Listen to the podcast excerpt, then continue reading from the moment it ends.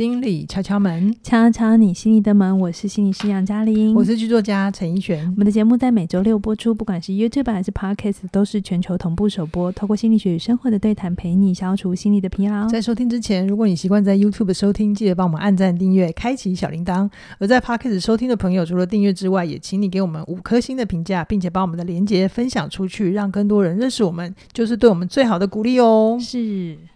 我们上一集谈到了那个二五二一，呃，二五二一的热情，还有家庭，对对。那我们今天要来谈最大家期待的爱情戏，对，我们到底怎么看他们的爱情戏呢？先说，在我们讲之前，你们喜欢他的结局吗？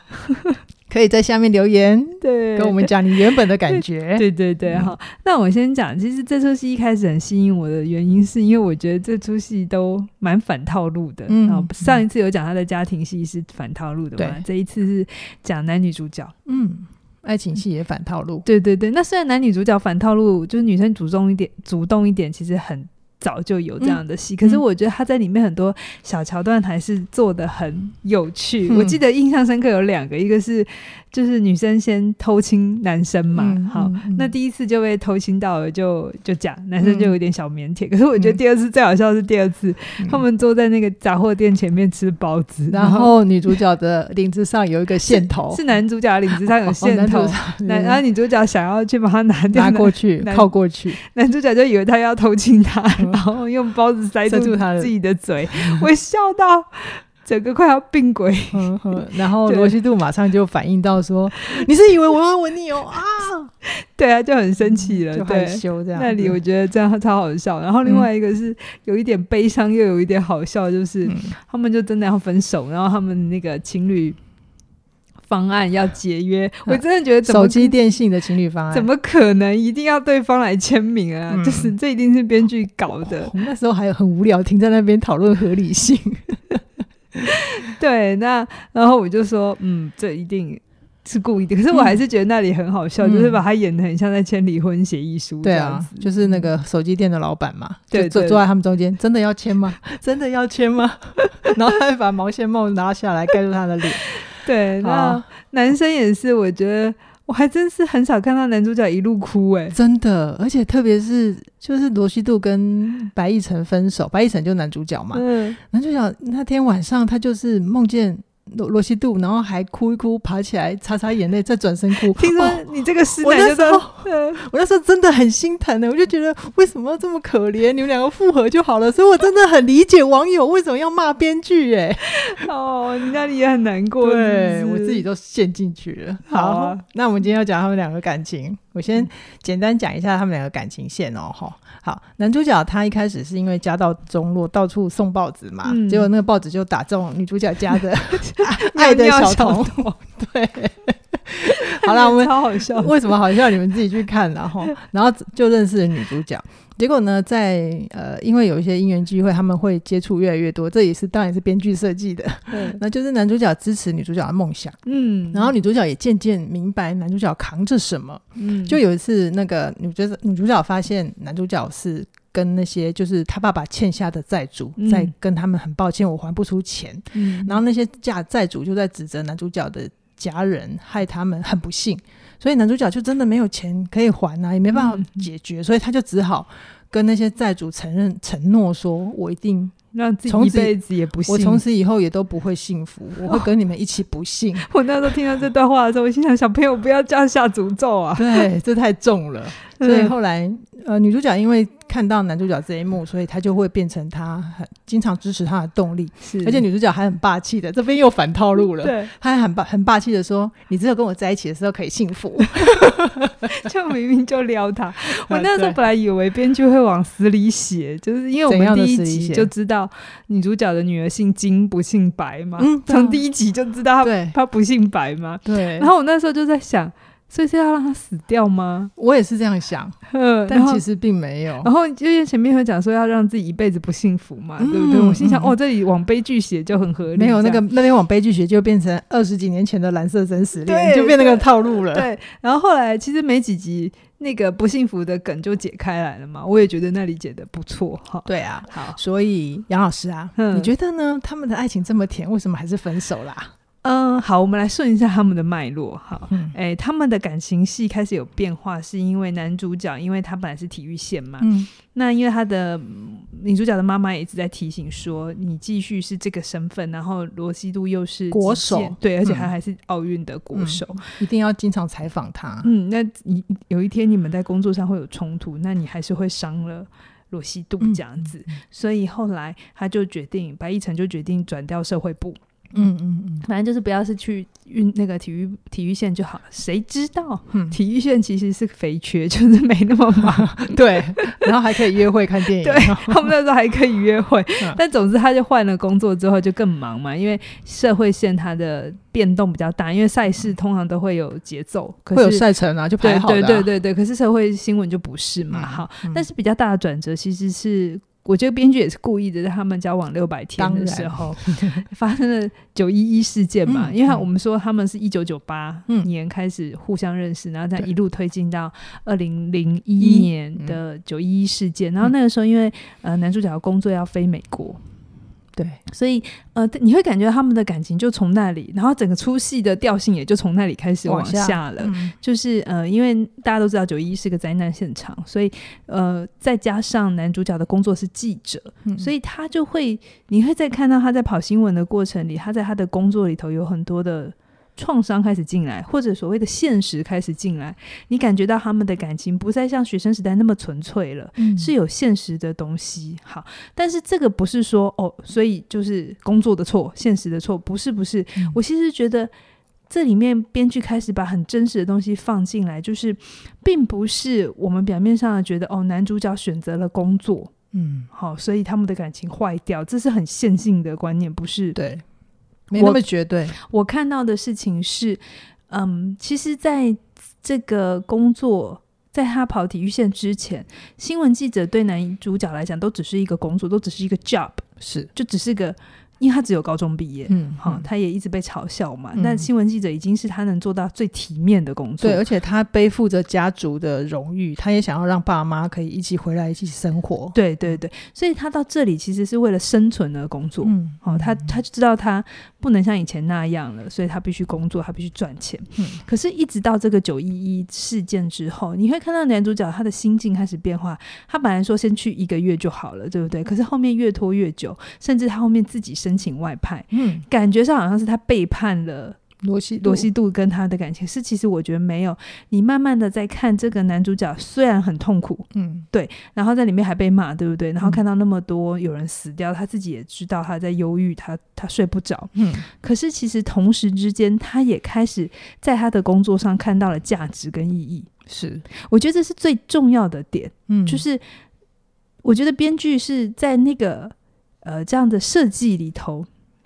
那我们去看见他，他还是会遇到一些挫折，跟被人家排斥。嗯，但是他会发现，原来他这样子的报道对于生存者来讲有什么样的传递的思念？就是他在他的工作里，从困惑，他就只是一个工作，变成是他在里面知道里面有好的还跟不好，但是我还是要，就跟我们上一集一样嘛。嗯嗯，你是真心喜欢，还是想要被关注？对，你只是要那个 title，还是你真的喜欢这件事？嗯，所以我觉得。白皙哎，不是白皙，白亦晨，你直接让他冠夫姓了。哎呀，我内在还是希望他们合在一起。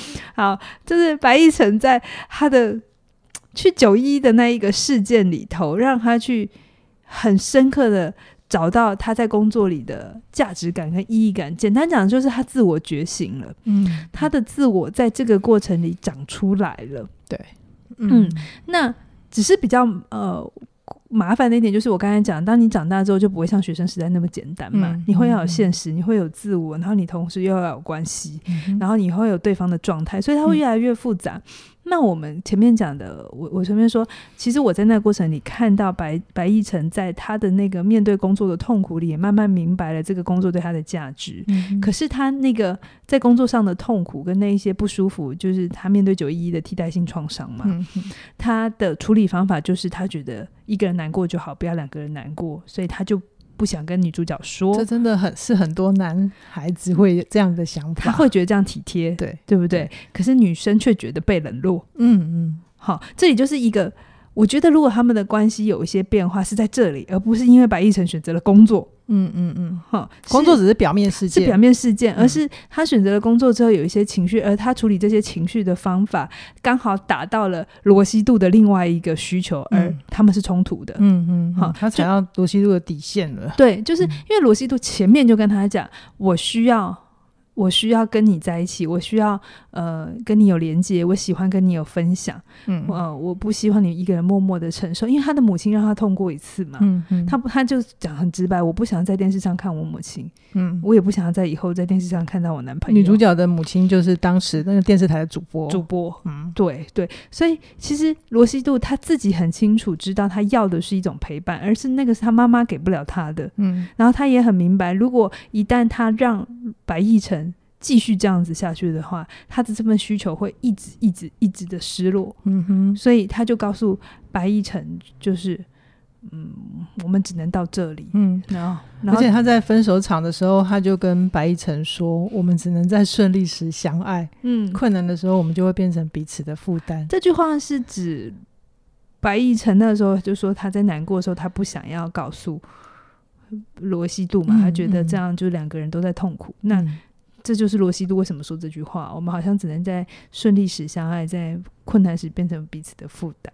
对对，嗯、就是其实后来呃，易辰有问过西度说：“那你难道你要我回来陪你吗？嗯，如果我当时那个 moment 回来陪你，会比较好吗？”嗯，可是我觉得我也很欣赏罗西度的态度。他说没有，嗯，他没有要易辰这么做。嗯，因为其实呃，罗西度他也在，就是就是他一开始易辰刚去。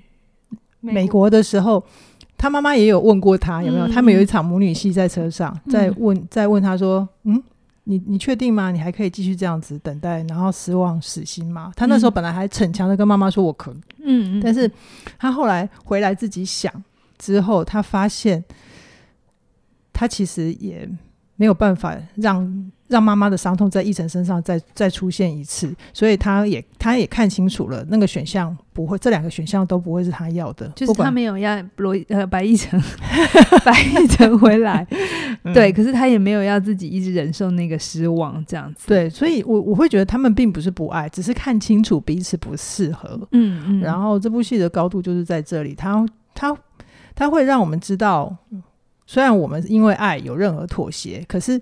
这个妥协的后面，它其实会带来我们更多的牺牲。嗯嗯，从、嗯、最终不是我们要的。嗯，所以他们就先喊停这样子。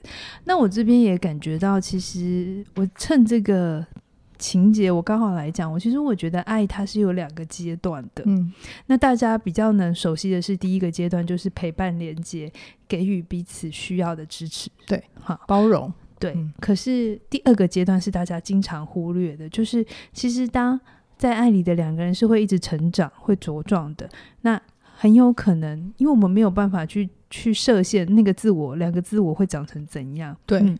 所以当这个自我大到可能长到这个关系装不下的时候，就其实必须要放手，嗯、让彼此的自我都有更大的空间长出来，那才叫爱。嗯，好，我举个例子，好，刚刚、嗯、还有一点抽象，就是父母跟小孩的关系就是这样。小的时候，其实父母。是需要好好保护小孩的，对，小孩也很需要紧紧的黏在父母身边，所以被呵护、被爱、全心全意的照顾，那个连结，嗯、我们就会知道这是爱，对不对？对啊，对啊，对啊。可是我想大家应该都会很清楚，嗯、就因为我们都当过小孩嘛，嗯、就是我们自己的自我会慢慢长大嘛，我们可能从家庭会慢慢移到同才、嗯、学校，然后可能又是爱情，又会是社团、新的事业。嗯、对父母来讲，这是一种痛哦。嗯。就是小孩是越走越远的，嗯、可是这对小孩来讲，他的自我正在长大，他需要探索，他需要空间。这个时候，如果父母不放手，嗯，这才是一种虐待嘛，对不对？嗯、他如果真的要爱小孩的话，是需要学着放手，去信任，这才是更大的爱。对，所以如果你这个逻辑是可以通的。你可以通说，小孩跟父母亲或关系里头会有在一起，而同时在某一些时刻，他就真的是要放开。嗯，这个逻辑如果是通的话，而且你也认同，嗯、你不能两套标准哦。就是你认同这件事，那我们就得接受一个一个另一个状态，另一个概念就是爱跟连接，这是一组；是分离跟伤伤是一组。然后这两个是你要购买，就是一次。两套，全部都要带回去，嗯、不能只买一半，不能只买一套，就是你不能只有连接而没有分离。嗯，如果父母跟小孩只有连接没有分离，那是一个很可怕、很畸形的关系。这个我们也讲过很多次。是同样的，在亲密关系里也是会有这个状态。嗯，爱到某，我不是说哦，所以所有的关系都要到分手，不是，没有，不是，嗯。可是你会看到那个爱，可能刚开始很浓烈，到某些时刻，两个人的自我会慢慢长出来。我们一定会有那个感受嘛？一段时间热恋过了之后，很想要回到自己本来的样子。嗯、那那里的放手，有可能是彼此可能会有需要有自己的空间了，会有自己的呃交友环境了，嗯、或者是有自己想做的事，没有那么黏在一起。那他也是某种程度的放手，是跟分离。嗯嗯，好，所以它并不是一定要分手。可是它确实是会有分离的过程，对，这是一组的，嗯，OK，所以只是在某些时刻，就是就是我们回到罗西度跟白亦辰里头，他们他们这里的故事线就会是他们彼此互相需要，也彼此给彼此很大的陪伴。可是他们的自我都慢慢的长大，嗯，他们生命的轨迹里，他们的自我各自有了空间，然后发现，哎，他们现在这个关系已经装不下。这样的两个自我，两个强大的自我的时候，其实这个时候他们要给彼此的爱，就会是是需要割舍、需要断裂的，然后才会给，才会有更大的空间，让他们长成两个更完整的人。是，所以我其实看到这一个分离，对他们两个的人生来讲都是好的。嗯，就是。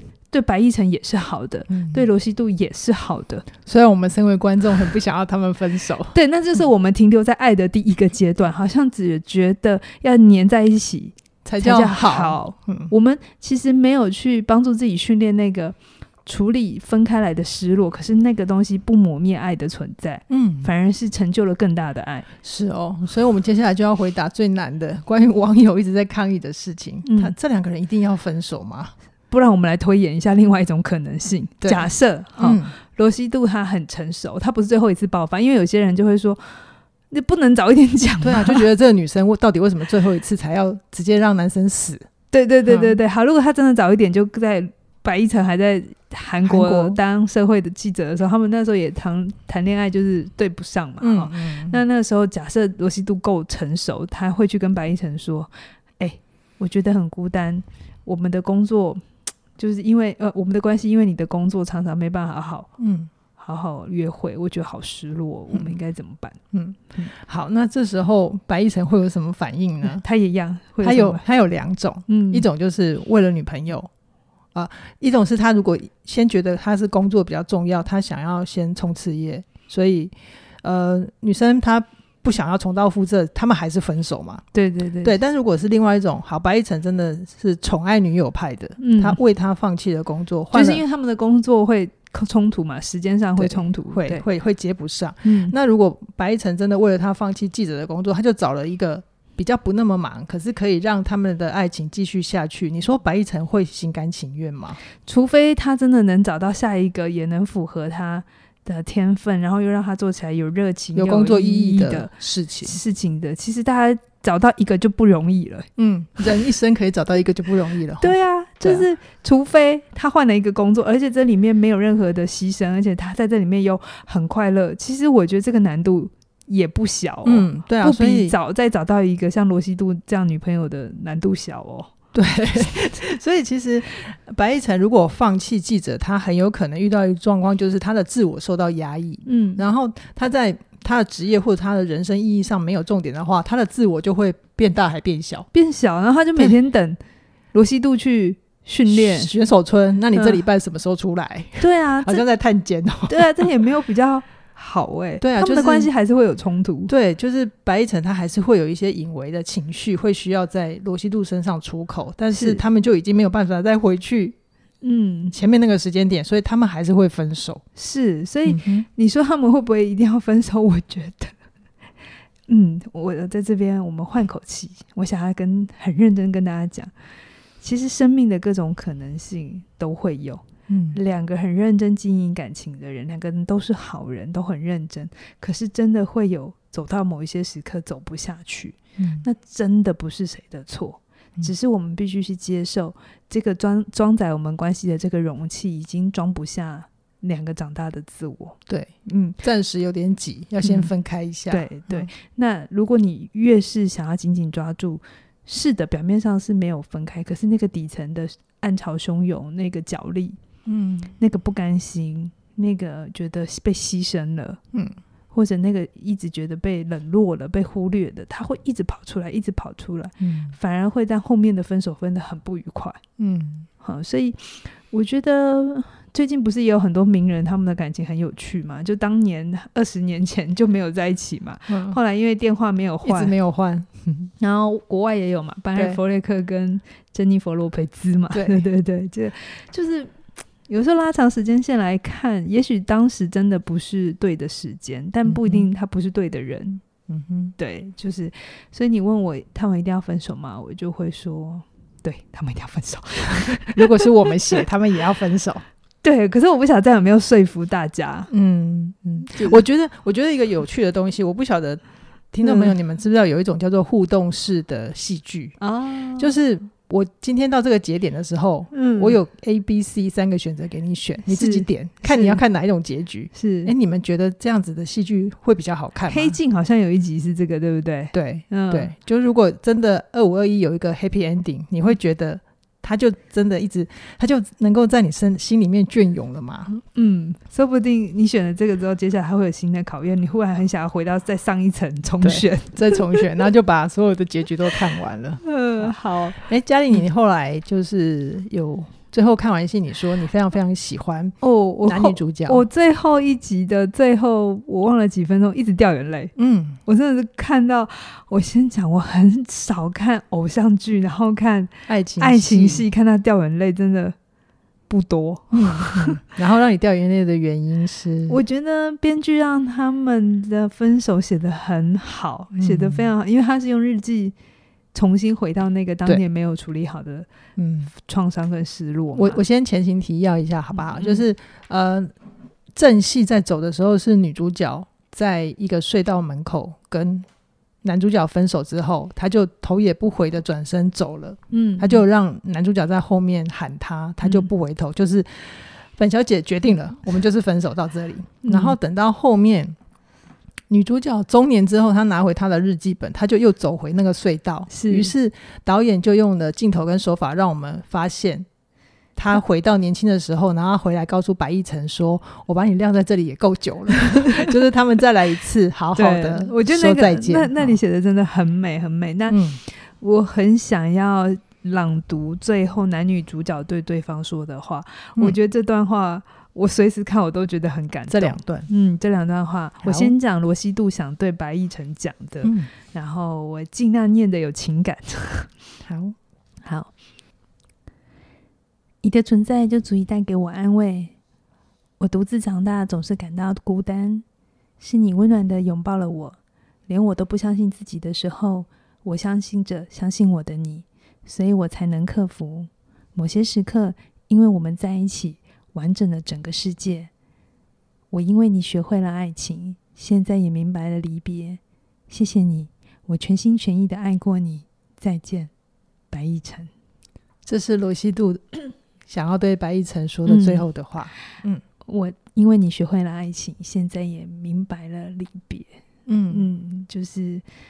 因为在一起而完整的世界，我真的觉得真的写的很好。啊、好啦，白亦辰，白亦辰其实可以了啦，他就是罗西度心里面唯一的男人啊，初恋是吗？嗯嗯、好，那白亦辰告诉罗西度的是，嗯，你是在我最艰难的时候帮助我振作起来的人。如果没有你，我没有办法走到这里。你让我笑，只要跟你在一起，即使一无所有，也仿佛拥有了一切。是啊，你让我明白什么是完美的幸福。你肯定不会知道，你教会我的爱，让我的人生变得有多么光彩夺目。真的很谢谢你，再见，罗西度。嗯，这是白一晨的话，这也是白一晨心中的，就是他曾经是拥有全世界，可是后来因为家道中落，一无所有。嗯、可是他认识罗西度之后，他又就是在他的不顾一切里头，又明白要做什么，自己去追，不用留在那里。嗯，我觉得。